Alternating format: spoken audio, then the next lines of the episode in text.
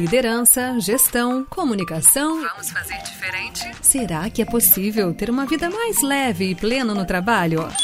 Vamos fazer diferente?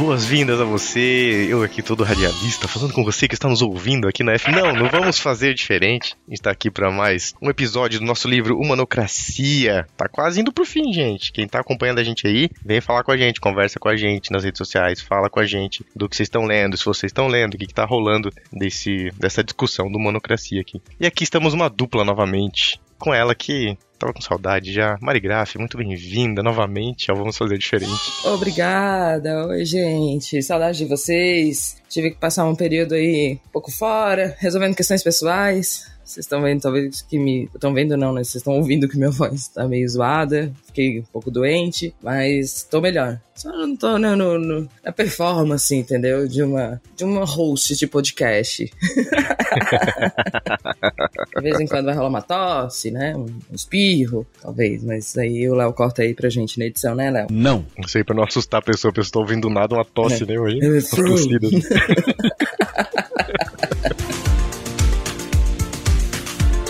Eu amo que a gente começa sempre os episódios aqui e parece um papo de elevador, né? É. Mas a vida devia ter sempre muito desses momentos de papo de elevador, assim, né? Uhum. Então, é isso. E a gente nunca fala do tempo, olha só, a gente é até criativo. É isso. E aí, Panda, o que, que tu achou que de, do, do, do poder do paradoxo, hein? Eu vou dizer que esse, esse episódio para mim ele tem um mix de feelings total, mas eu uhum. tem sido menos desagradável ler esse livro. e aqui eu vou dizer o porquê que é graças ao, à iluminação de Mariana Zapparoli ao dizer para quem esse livro, para que tipo de público esse livro foi escrito, provavelmente, a característica dos autores e tudo mais. Aquele episódio, se você não ouviu, volte e procure episódio com Mariana Zapparoli. Uhum. Ele, é, ele, é, bem importante para esse livro aqui. Eu acho que me ajudou a, a ler ele por outra perspectiva, assim. E eu acho que tem me ajudado a aproveitar talvez o livro um pouquinho mais. Eu achei ele esse, esse, esse capítulo, ele é pouco conclusivo e pouco direto, o que deixa um pouco mais difícil, na minha opinião, de aplicar. Mas eu gosto, eu gostei de, de nomear isso e trazer esse assunto à tona, assim. Porque é uma parada que eu vivo um pouco e eu não, eu não percebia isso como parte natural do dia a dia, dentro do contexto de trabalho, especialmente, assim, sabe? Então eu, eu, eu gostei de ter lido isso para ter consciência um pouco sobre essa questão do paradoxo e de como ele tá ativo na nossa vida, assim. É engraçado falar isso porque eu tive uma experiência um pouco contrária. Talvez pelo momento de vida que eu estou e das coisas que eu tô buscando pessoalmente, assim. É, para mim, quando eu li, eu falei, tá, beleza, mas todo mundo sabe que, que essas são, né, as, quais são as escolhas que a gente tem, o que, que a gente vai abrir mão, quais são os trade-offs, o que, que a gente. Tô falando agora, talvez não. Talvez para mim seja muito isso, porque eu tô o tempo todo raciocinando agora com, com essas questões, né? Tô, uhum. tô lidando com paradoxos importantes e escolhas que eu preciso fazer na minha vida, daquilo que é importante, do que eu vou abrir mão e o que, que eu vou investir. Mas pensando agora num contexto de empresa mesmo, a gente, sabe que a gente passa por isso o tempo inteiro, mas eu não sei o quanto é consciente, né? Quanto essas escolhas escolhas são conscientes quando, a gente, quando nós nos deparamos com um paradoxo, de fato, né? Eu acho que um ponto importante aqui do paradoxo é que. Paradoxo. Nossa, é uma palavra um pouco nova aqui, né? paradoxo. Sobre o paradoxo é o fato de que ele colocou que as duas escolhas são escolhas sensatas. Porque é diferente de você ter uma escolha, tipo, uma escolha boa, uma escolha ruim. Uma escolha por um caminho é boa, por outro é ruim. Ou uma fácil e uma difícil, né? Necessariamente. Exatamente. Porque daí, tipo, você escolhe. Uhum. Daí é uma questão, talvez, de priorização. Uma questão de escolha, de listar esses pontos e escolher o melhor caminho. Mas aqui ele tá falando de caminhos que são. Os dois são importantes. E que eles conflitam especialmente pelo fato do nosso tempo ser limitado. E daí eu fiquei, tipo, logo, um primeiro exemplo muito simples que ele dá no começo do capítulo é: eu saio para correr e esparecer a cabeça, ou eu me enfio naquilo que eu tenho para fazer e termino o que eu tenho para fazer. As duas coisas são importantes. Terminar o que eu tenho para fazer é importante. Esparecer e correr e sair para também é importante, porque pode me trazer outras ideias que inclusive vão me fazer não fazer essas coisas que eu tenho para fazer. Uhum. Vão me levar para outro lugar. Então as duas coisas são importantes, mas elas disputam um item que é o nosso tempo. Sim. E eu acho que isso pega muito nas organizações. Eu acho que a gente coloca esse temperinho do tempo, ele deixa esse paradoxo talvez um pouquinho mais complexo ainda, assim, sabe? É, eu, eu gostei também um pouco desse. de alguns exemplos, né, que os autores trouxeram no começo, assim. Do tipo. Ah, eu protejo minha filha adolescente de uma decisão errada que ela tomou, que significa, né, ter compaixão ou eu deixo sofrer as consequências, que né, denota responsabilidade. Então são coisas que nós temos que nos deparar todo dia. A minha tendência é sempre parar para pensar, o que pode ser visto como procrastinação também, que nem sempre eu penso, mas eu paro. Tô brincando. Mas Tô brincando, mas não tanto. a minha, o meu lance é sempre quando eu chego num ponto como esse, sempre, né? Mas grande parte das vezes de cara, às vezes preciso pensar nisso com calma.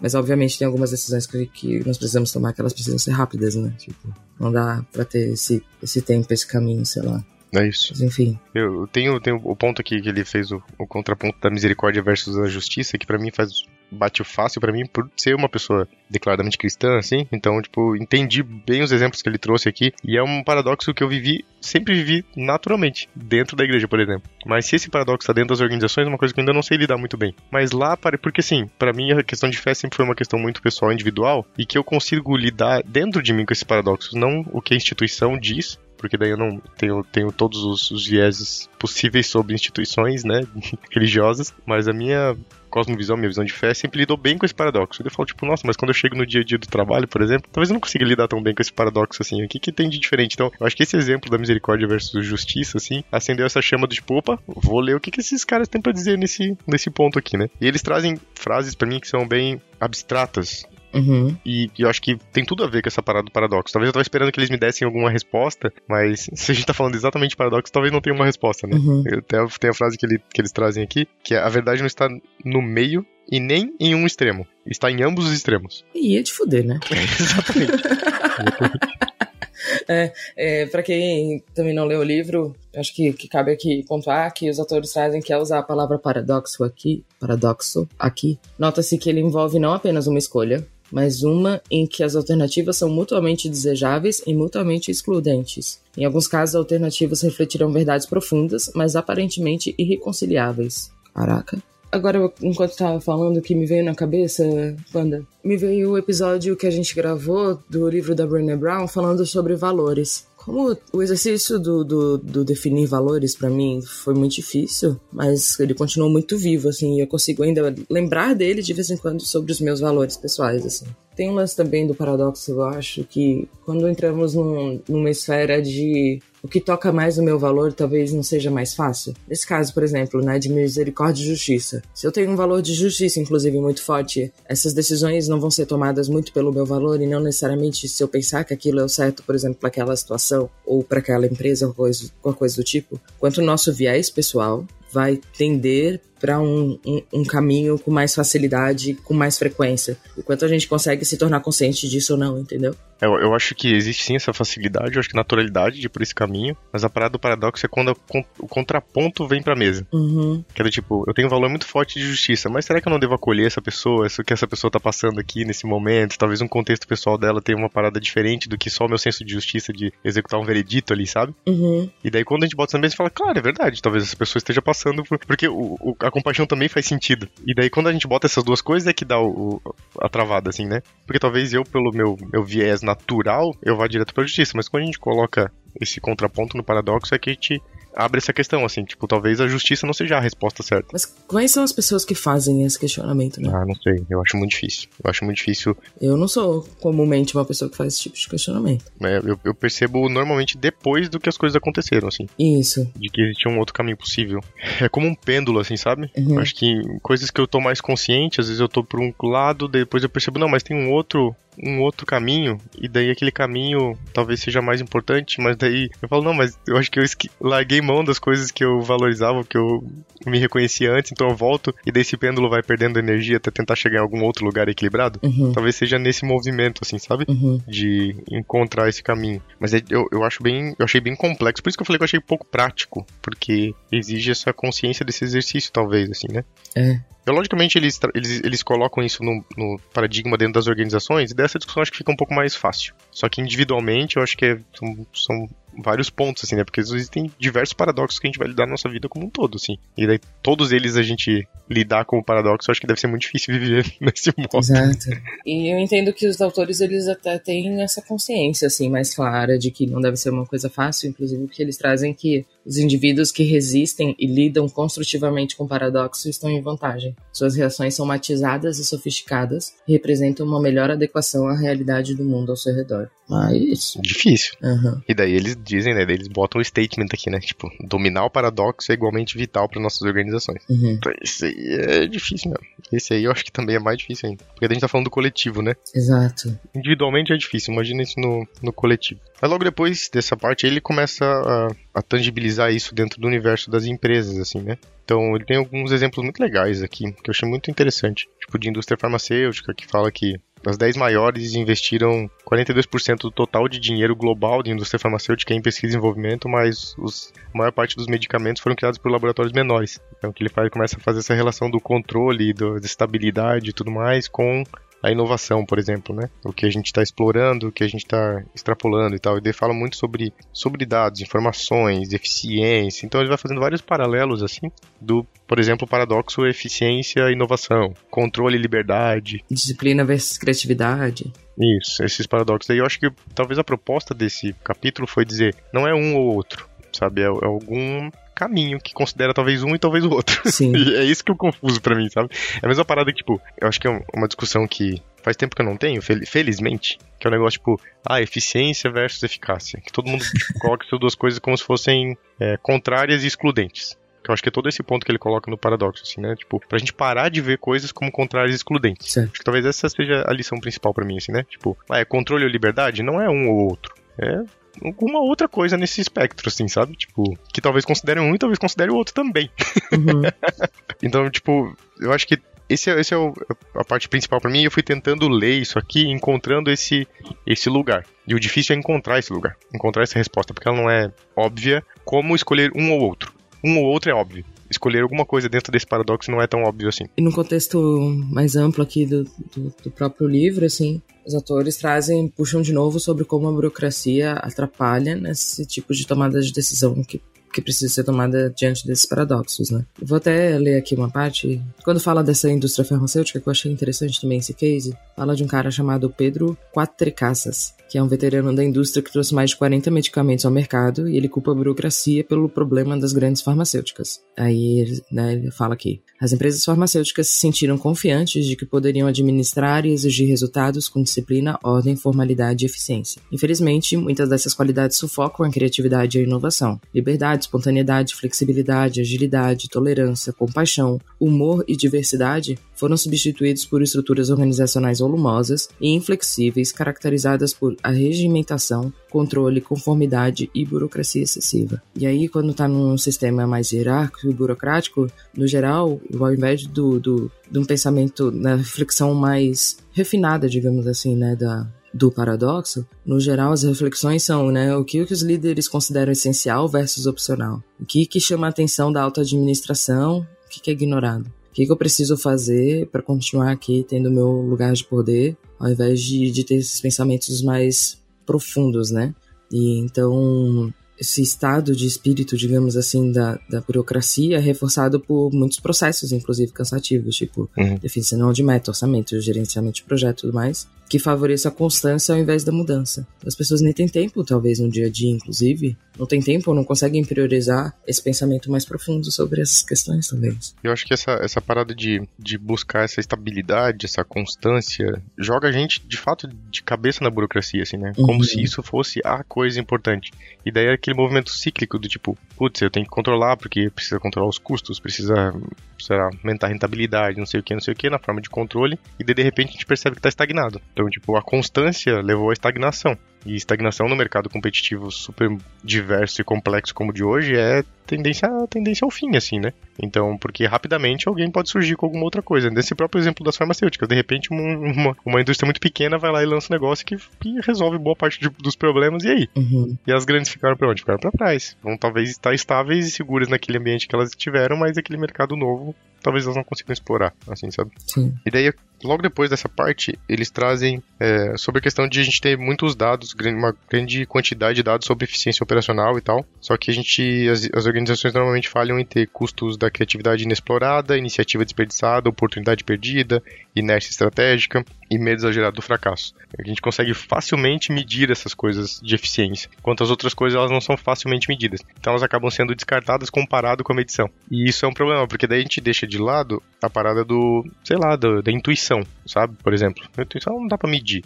Essa é a própria parada que ele colocou de iniciativa desperdiçada. Putz, frente às coisas que tem para fazer, de repente perceba que essa iniciativa pode ser interessante, mas ah, ela vai contra o nosso movimento de custo controlado. Então eu vou deixar de fazer ela. Putz, mas quanto é que qual é a oportunidade que a gente acabou de deixar ali para trás, sabe? A gente não tem como saber, porque uma exclui a outra. E se a gente conseguisse ter uma estrutura menos burocrática, que é o que eles propõem aqui nesse capítulo, a gente talvez pudesse explorar alguma coisa dessas no meio do caminho, assim, sem ter grandes restrições. O que, de novo, eu acho que é muito difícil colocar isso na prática. É, no discurso faz um tanto de sentido, mas deve ser muito difícil. Até porque tem o um lance que eles trazem também muito forte das crenças, né? Que talvez foi um pouco do que eu quis trazer aqui sobre os valores. Eles falam muito da crença de, tipo, ah, se tu foi criado num ambiente, sei lá, de Lean, tu vai ser a pessoa, né, que vai lá falar sobre a palavra do Lean. Se tu foi criado num ambiente mais tradicional, vai sempre puxar para esse lado mais tradicional e tal. E eles trazem que essas crenças profundamente arraigadas podem transformar debates sobre trade-offs em cruzadas. Dos burocratas vêm os tipos criativos como perigosamente irracionais, enquanto os sonhadores vêm os contadores como pedantes sem inspiração. Enquanto cada lado estiver encurralado em seu bunker ideológico, há poucas oportunidades de mudar os limites. E aí vem essa questão da, da estrutura, e talvez a gente possa falar um pouquinho ali do, do banco com um nome que vai ser um grande desafio daqui do, desse episódio de hoje de a gente falar, que é como essas estruturas estão centralizadas e aí são poucas pessoas que tomam essas decisões, fica-se sempre esse jogo competitivo dessas crenças, desses jogos, né, daquilo que uhum. essas lideranças acham importante e pouco se usa da inteligência coletiva, inclusive do, do poder de, de análise desses paradoxos das pessoas que estão na linha de frente do, do trabalho, né? Como a gente descentraliza essas, essas decisões para que elas possam ser tomadas de uma maneira mais livre, mais coerente, uma análise mais profunda, inclusive, né, dos impactos do que a gente decide fazer.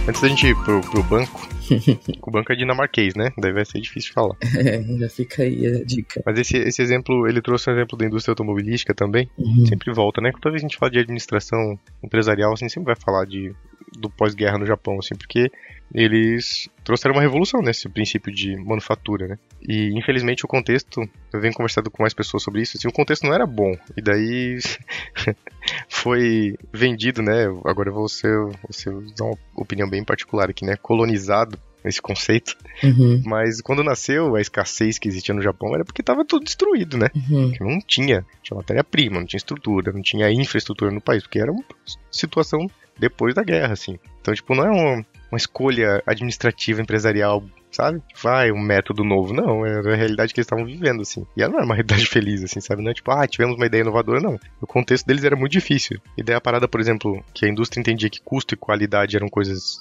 diferentes, assim, do tipo, ah, eu compro uma parada muito cara, porque eu sei que isso é altíssima qualidade. Se eu comprar uma coisa barata, eu sei que isso é baixíssima qualidade. Então, as coisas... São excludentes, né? Excludentes, é. Daí veio as, monta vieram os montadores japoneses e mostraram o contrário, assim, né? Que produtos de altíssima qualidade conseguiam ser feitos de custo muito baixo, logicamente era porque a escassez na situação deles naquela época era muito séria, mas mesmo assim eles trouxeram um viés diferente nesse caminho desse paradoxo, né, entre qualidade e custo. Eles encontraram algo diferente ali no meio do caminho e foi o que nasceu essa revolução nessa, na indústria autom automobilística, mas na indústria de manufatura no geral, assim, né? Uhum. E que, para muitas pessoas, ainda não, não faz o menor sentido até hoje. A gente tá falando de, sei lá, quase 60 anos, né? E, e para muita indústria isso ainda não faz sentido. Essa é uma parada que era um paradoxo há 60 anos, ainda não tá na mesa de muita indústria de manufatura, assim, sabe? Uhum. É muito, muito doido ver isso acontecer. Com certeza. Muito bueno. Chegamos ao Handelsbanken. Svenska Handelsbanken. Como é que é o negócio?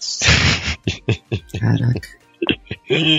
que, pelo menos na época que foi escrito o livro, né, era o banco mais lucrativo da Europa. É, fiquei impressionado com esse, com esse case aqui também. O que eles falam, né, porque que eles acham que é um case, assim, trata muita coisa, não sei se a gente precisa falar sobre todos os que eles encontram ali de, de pontos positivos, mas para dar um contexto geral, assim, é um banco que demonstrou capacidade de dominar dois dos mais difíceis trade-offs bancários. Em primeiro lugar, apresentou forte crescimento sem inflar seu balanço patrimonial. Em segundo lugar, manteve um controle rígido dos custos sem despersonalizar o atendimento ao cliente. Quer, quer puxar alguma coisa importante? Porque para mim, acho que o, o, principal foi quando entrou lá o um novo CEO e ele começou a tomar um, umas medidas de tipo, cara, não necessariamente esses executivos aqui têm um conhecimento e contexto para tomar as decisões mais inteligentes. Vamos descentralizar essa bosta aqui. É, eu acho que a discussão principal aqui, para mim, tá no, no movimento escala, centralização e especialidade, nessa tríade, assim. Uhum. Porque, normalmente, quando a gente fala de escala, a gente tá falando de uma coisa que tem que ter um viés de eficiência, senão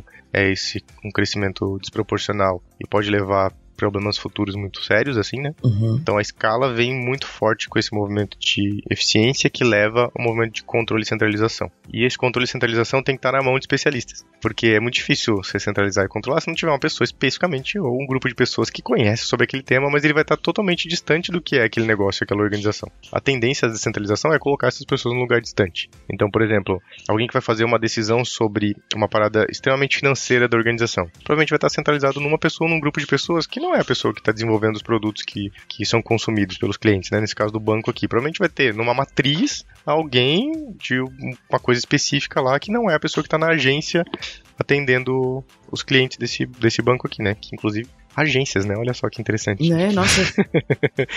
eu lembrava, falando nisso, preciso ir em uma, eu tô me enrolando porque eu não lembro a última vez que entrei numa agência. Não esquece, tem porta rotativa detector de metal, tem que deixar as coisas na caixinha, tá? Nossa, sim, tem que sem nada, vou só levar uma sacolinha de plástico. com a minha identidade dentro.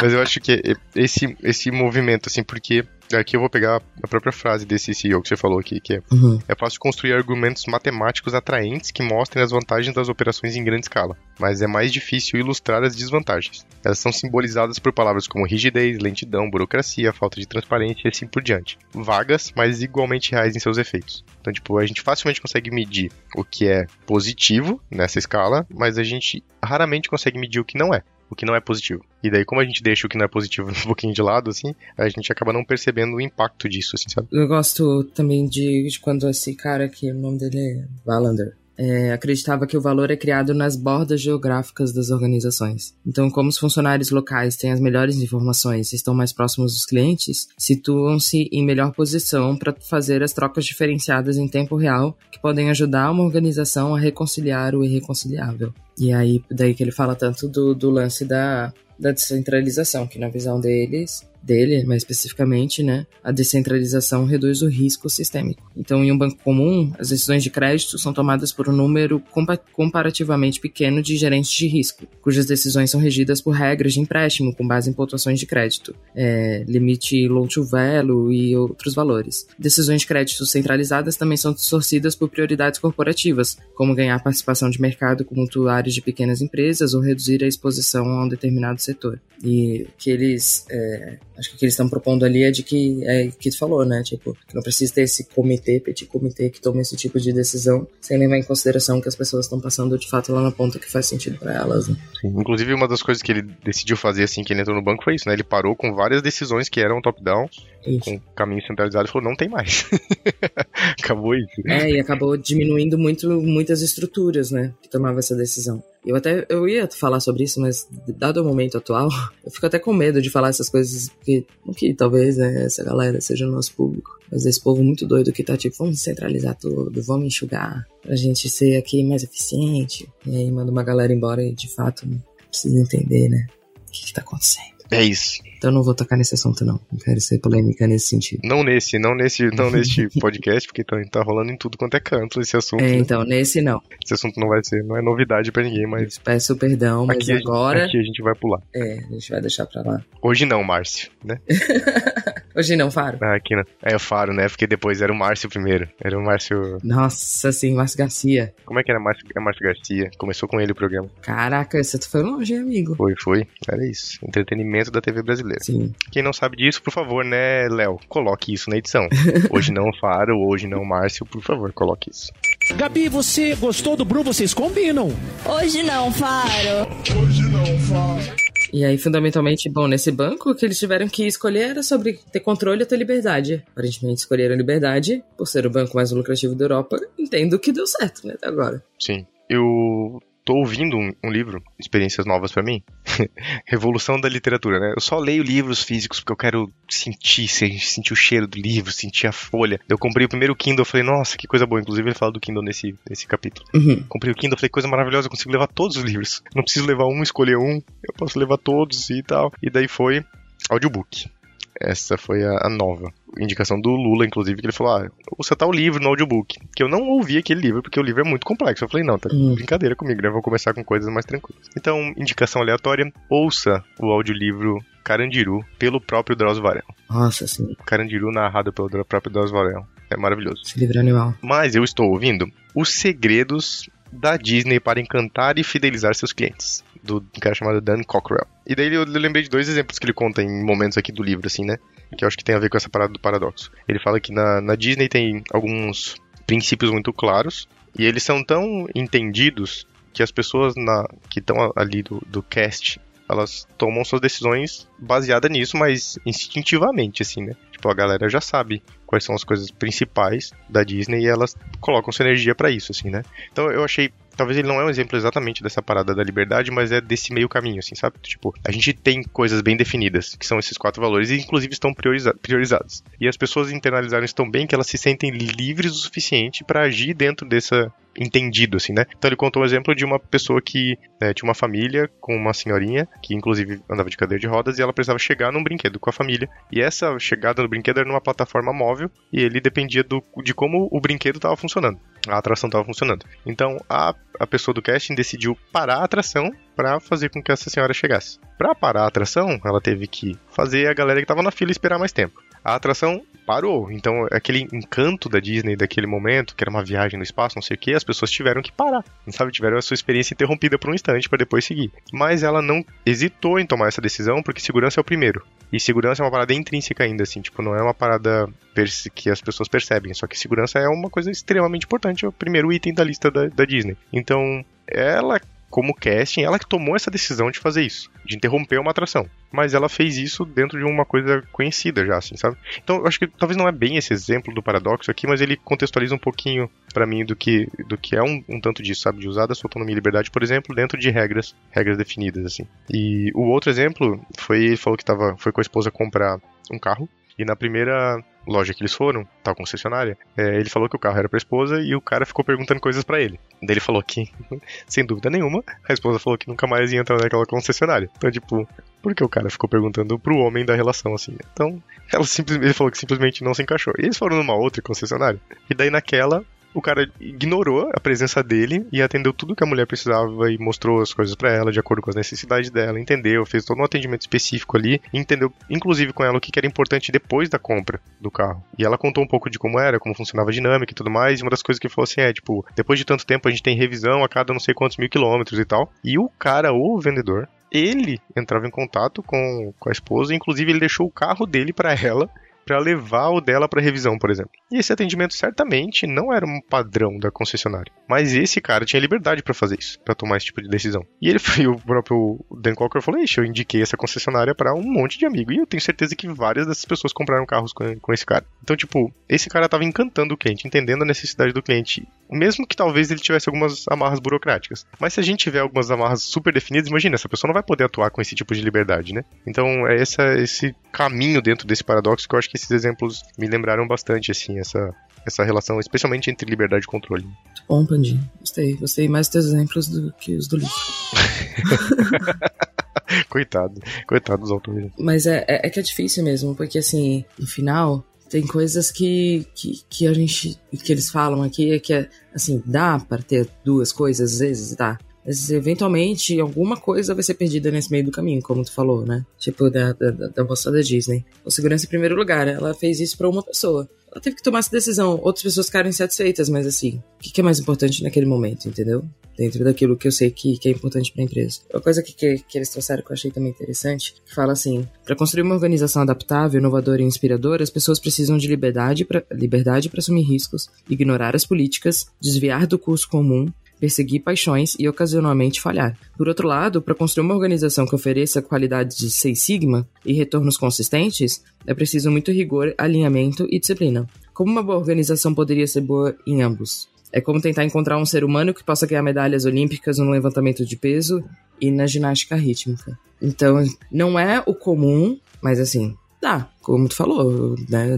Da galera lá no Japão, do que eles fizeram e tal. Mas também acho que não pode ser uma busca enlouquecida por sempre conseguir tentar encaixar todas as coisas ao mesmo tempo. Eventualmente a gente vai ter que fazer escolhas difíceis e tá tudo bem. E daí, quantas, se essas escolhas forem descentralizadas, elas são mais fáceis de serem feitas. É, talvez mais suaves, inclusive, né? E elas geram resultado, resultado melhor também. Porque eu acho que daí aqui a gente vai levar indo pro, um pouco pro, pro final do, do capítulo aqui. Uhum. Mas eu acho que tangibiliza um pouco desse exemplo das estruturas que a gente conversou nos episódios, nos episódios anteriores, em que ele fala da descentralização e fala das pequenas microempresas, assim, dentro de, um, de uma daquela empresa chinesa e tal. E aqui eles dividiram as agências conforme pequenas empresas, né? Então cada agência ficou responsável por boa parte das suas estruturas, assim. Então esse, essa descentralização aconteceu aqui com o banco. É a mesma coisa com a Buurtzorg lá, né?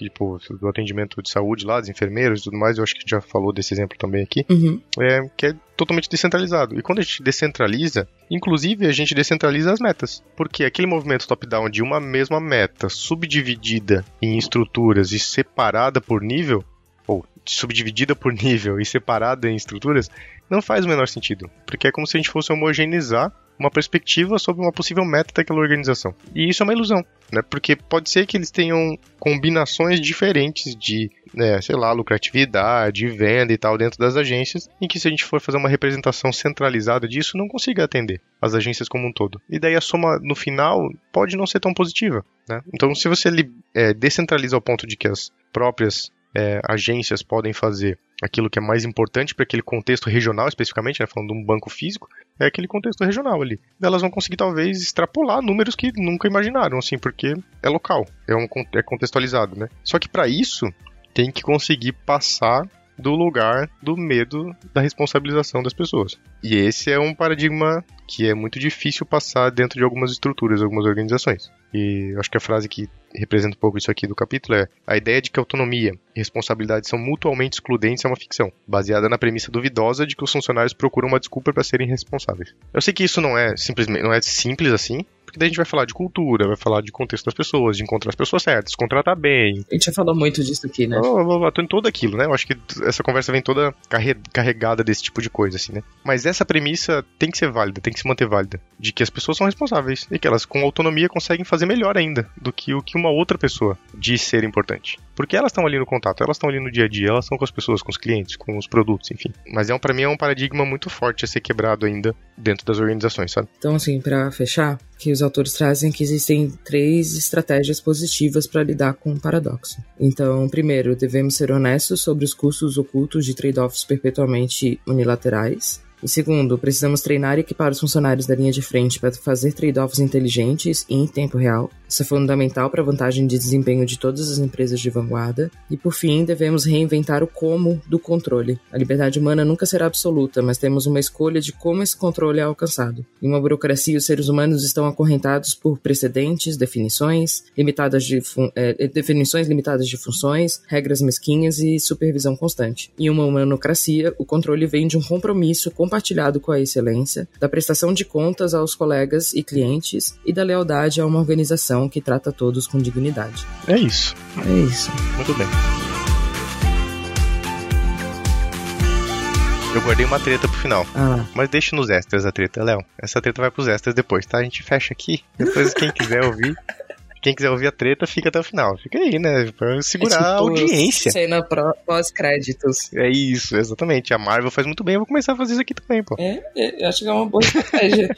Falando em créditos, muito obrigada, K21, por ser patrocinador aqui da nossa da edição desse podcast. Pauzinho, nosso editor querido também pelo trabalho todos que estão ouvindo, que gostam, que estão acompanhando o livro, lendo ou não lendo, os que vêm trocar e falar, ah, isso tá sendo legal, você não tá, tô acompanhando, tô acompanhando, obrigada pelas interações. E quem não curte a gente ainda, principalmente lá no Instagram, é só seguir VFD Podcast e deem no LinkedIn. Muito bem.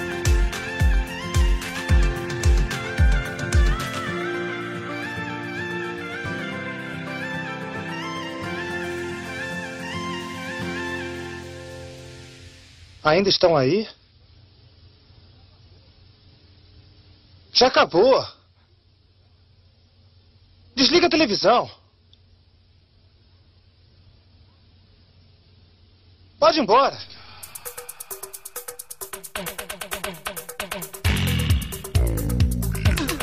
Vamos pra uma treta rápida. Aqui, ó. Ter autonomia não significa estar livre de pressão de desempenho. Aí colocaram o desempenho na parada. Hum. E daí vem aquela parada meritocracia, vem todo aquele rolê todo lá. Amigo, como catarinense que somos, podemos usar aqui esse momento para falar que estava indo também, de repente, cambasse? Eu entendi a referência. A gente pode, a gente pode, claro. Quem, a gente tem que lidar com mistura, com várias expressões assim.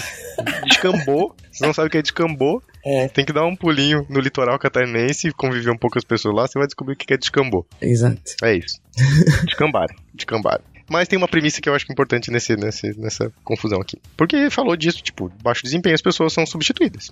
É isso essa visão sobre desempenho, que mistura um pouco de pessoas com recursos e tudo mais e tal, na minha, na minha perspectiva, né? Não dos autores. Então, daí é, pareceu contraditório uhum. para mim, assim, né? De novo, a gente chega nesse lugar aí. Só que eles também trazem uma parada interessante no final, que é pessoas com uma participação significativa no negócio tendem a fazer a coisa certa. Então, o que tá faltando será que é pagar bem? Sei que é uma motivação meio extrínseca, mas tá falando sempre do ônus, né? Do tipo, ah, ser demitido. Ah, performance. Ah, não sei o que. Ah, não sei o que. Mas e quando acerta? Quando dá bem? Quando extrapola? Quando passa? Sabe? Tipo, ele fala, eles falam aqui que do banco alguém. Tudo bem que ele não, não coloca o, o período de tempo, né? Uhum. Mas ele fala que um membro da equipe pode reunir um pecúlio de sete dígitos ao longo de sua carreira. Sete dígitos, se eu sei meio, a gente tá falando de, de milhão. Isso. Ao longo da sua carreira, tudo bem, a gente pode falar que a pessoa trabalha 60 anos lá no, no, no banco. Mas a gente tá falando de um montante de grana relativamente expressivo, assim, né? Exato. Então, tipo, quem é que tá pagando isso, né? Para as pessoas explorarem e encontrarem coisas novas dentro desse paradoxo. Eu acho que esse é um, uma parada que é difícil ver no mercado, assim. E eu entendo, pelo menos aqui dentro da minha bolha, né? Da minha visão, do meu campo de visão, então obviamente não posso falar sobre todo mundo, que isso tem aumentado consideravelmente. Do desempenho, tá ruim, corta, e aí quando a pessoa faz um bom trabalho, é tipo, não fez mais que obrigação, afinal, de graças a Deus que você tem um trabalho. E aí, como que faz? nunca atrasei o teu salário. Uma vez eu ouvi disso no diretor de uma empresa que eu trabalhei. A gente sempre paga direitinho, a gente nunca atrasou o salário de ninguém. Coisa que eu falei pra ele, obrigado por fazer sua obrigação. Faz mais que obrigação. É, obrigado por fazer o mínimo.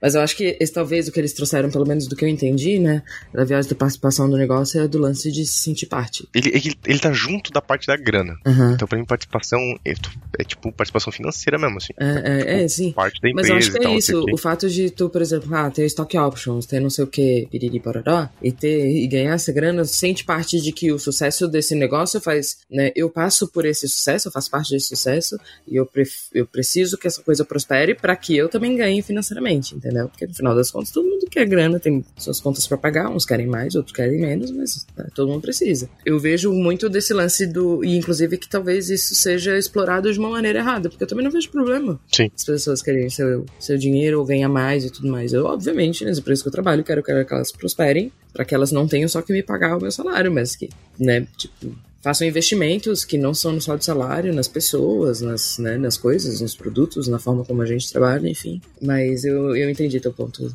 Eu também acho que é. É, se vai usar o discurso da meritocracia, então usa pros dois lados, né? É. Não usa só pro, pro corte baixo desempenho, mas usa também pra. Se, se, se esse é o, é, o, é o jogo proposto, então que seja esse, né? Que seja real. Era essa a polêmica pra fechar só aqui no. Foi de, foi de leve, vai. Eu não achei que ia ser tão pesada. Achei que, aliás, não achei que foi tão pesada. É que foi uma escolha consciente de fazer isso, né? Uhum. É que eu tô comedida também, viu? a, gente tá, a gente tá aqui, ó, pisando em ovos com alguns temas. É, ainda bem que não é igual no YouTube agora que tem tipo os videocasts, né? Não tem a nossa cara aqui, menino. É isso, isso. Mas é porque o, o pisar em ovos eu acho que é importante talvez fechar essa, esse negócio, é porque é com muito cuidado pelas pessoas que a gente conhece e que são nossas amigas e que estão vivendo por situações muito complicadas é, no mercado de trabalho atualmente, assim. Então, o meu pisando em ovos é, é por essas pessoas, é pelo cuidado com elas. Muito que bem, gosto. Eu penso da mesma forma. É isso aí. Não só por isso que eu gosto, né? Mas eu gosto porque eu acho que assim. gosto porque eu concordo. Se eu não concordasse, cara, eu não ia gostar. É isso. É isso, gente. Um beijo para vocês. Até o próximo. Até mais. Tchau.